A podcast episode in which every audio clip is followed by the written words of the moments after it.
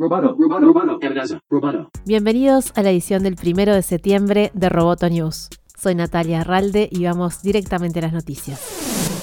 El acuerdo por la adquisición de los activos de TikTok en Estados Unidos podría ser anunciado hoy, según informó CNBC. De acuerdo con esta versión, la empresa sería adquirida por la alianza entre Microsoft y Walmart. El interés de Walmart, que se conoció la semana pasada, puede explicarse por la necesidad de atraer compradores jóvenes, ya que su perfil continúa envejeciendo y por otro lado, también le permitiría competir mejor con Amazon.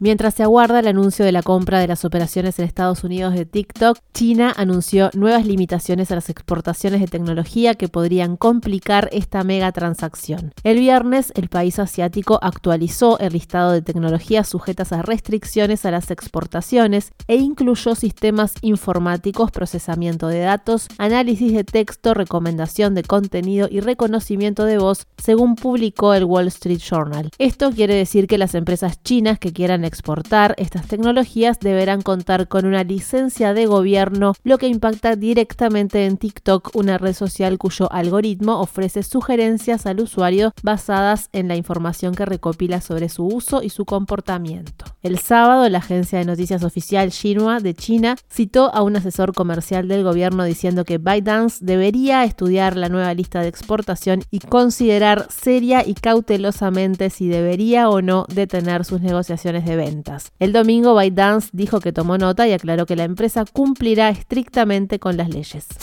Facebook amenaza con bloquear a los usuarios en Australia para que no compartan noticias. La medida es una respuesta a la presión del gobierno australiano que busca aprobar un código de conducta para frenar el poder de Facebook y de Google. La Comisión Australiana de Competencia y Consumidores está redactando un proyecto de ley para el Parlamento que requeriría que ambas empresas negocien con los editores de medios y les paguen por el contenido que aparece en sus sitios. Las nuevas reglas obligarían a Facebook y a Google a dar a los medios de comunicación una mayor parte de los ingresos por publicidad digital. Este es el esfuerzo más agresivo realizado hasta ahora por cualquier país para limitar el poder de las tecnológicas sobre el negocio de las noticias.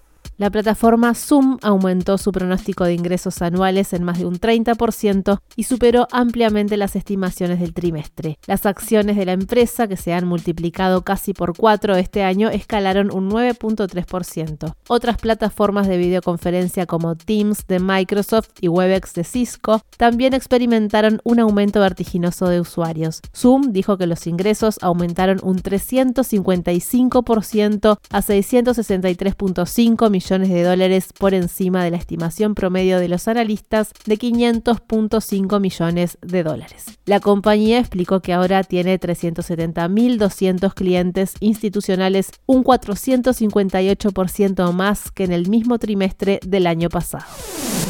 Roboto News es parte de Dovcast. Te invitamos a seguirnos en www.amenazaroboto.com, arroba amenazaroboto y facebook.com barra amenazaroboto. Hasta la próxima. Roboto News Periodismo Tech.